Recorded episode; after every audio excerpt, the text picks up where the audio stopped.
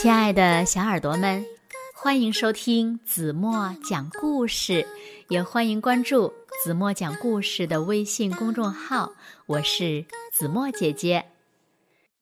有一个小个子先生，他呀住在一个鞋盒里。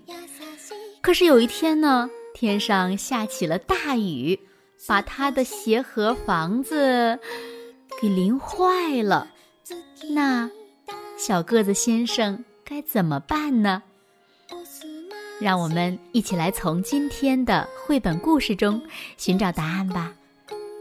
一起来听故事《小个子先生找新家》。小耳朵准备好了吗？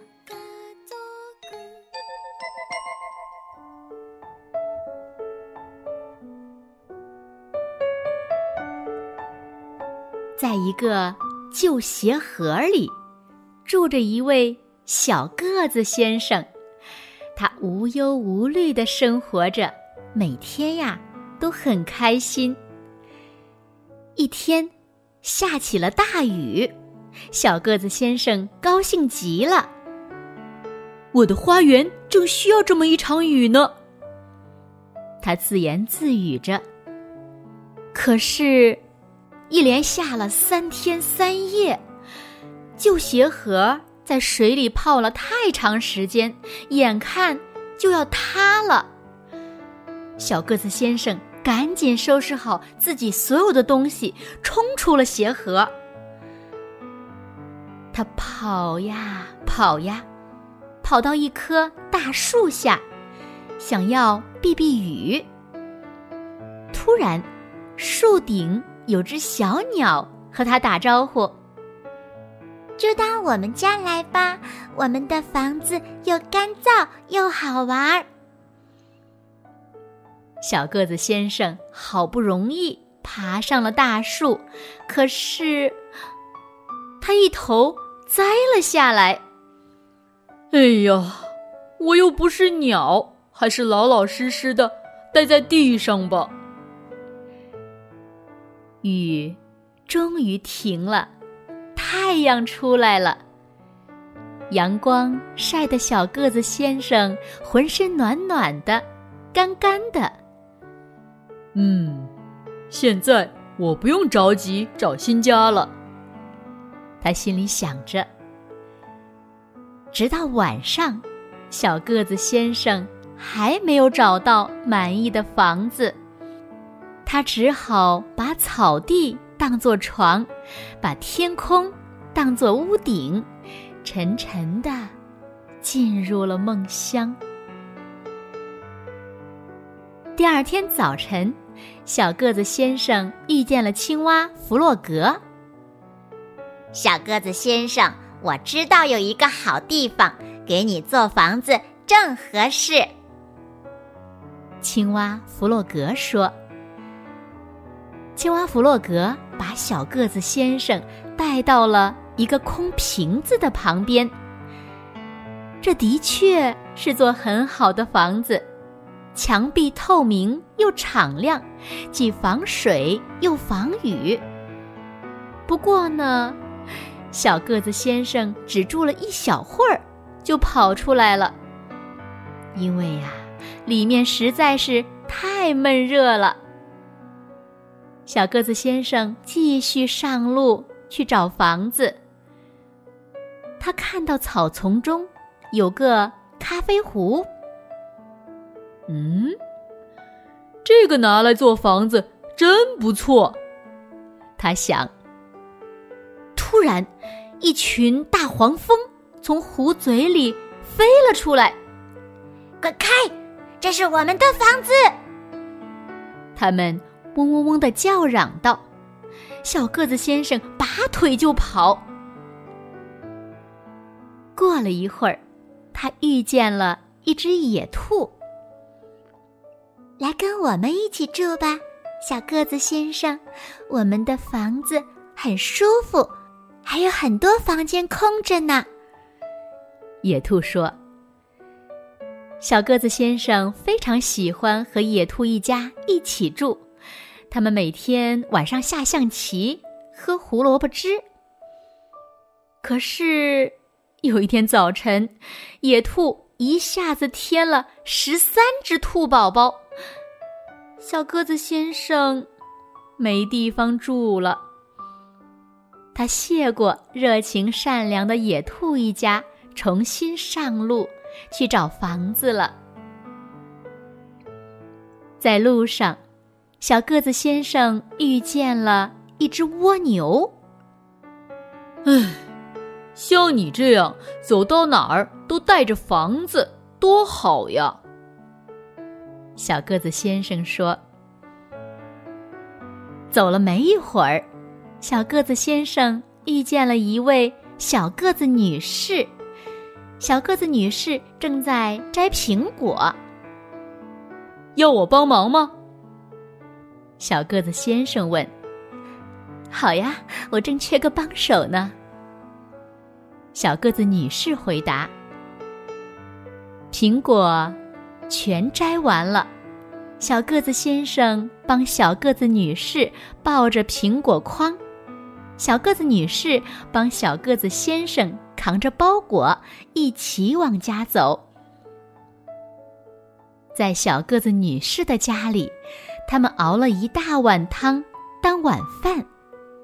小个子先生决定不走了，就一直留在这儿。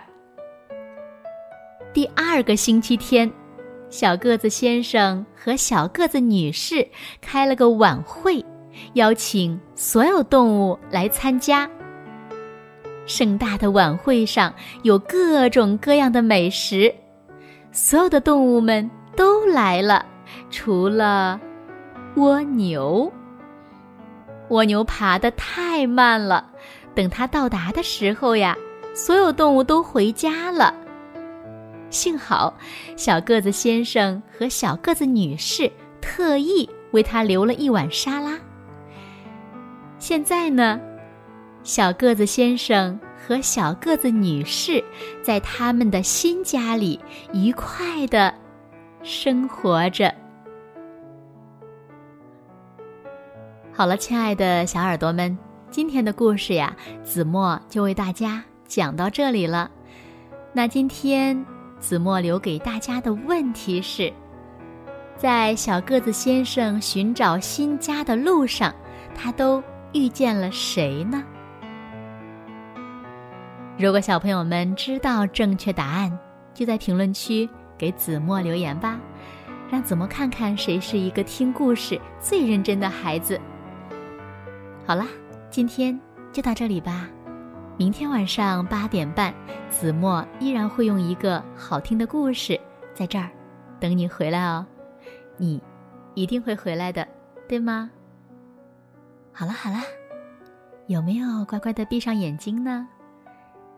该睡觉了，一起进入甜蜜的梦乡吧。晚安喽。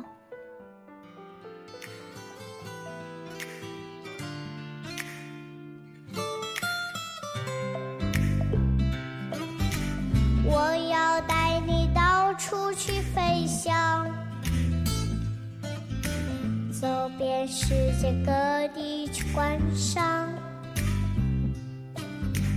没有烦恼，没有那悲伤，自由自在，身心多开朗，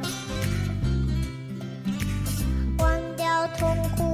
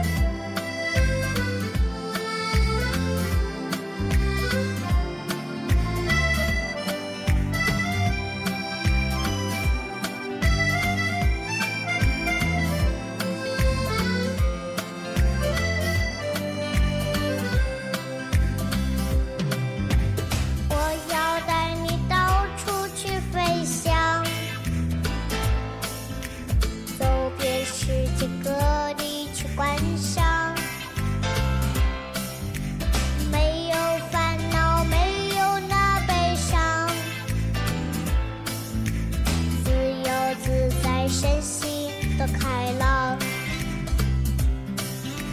忘掉痛苦，忘掉那悲伤，我们一起启程去流浪。虽然没有华山美衣裳，但是心里充满着希望。我们要飞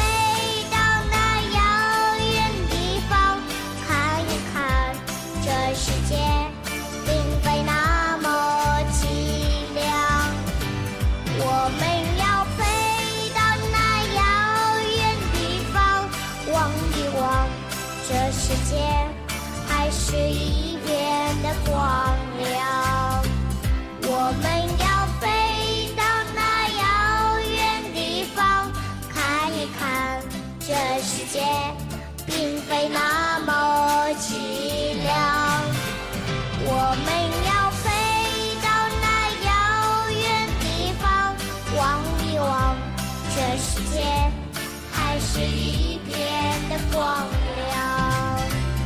我们要飞到那遥远地方看一看这世界并非那么凄凉我们要飞到那遥远地方望一望这世界还是一片的光。亮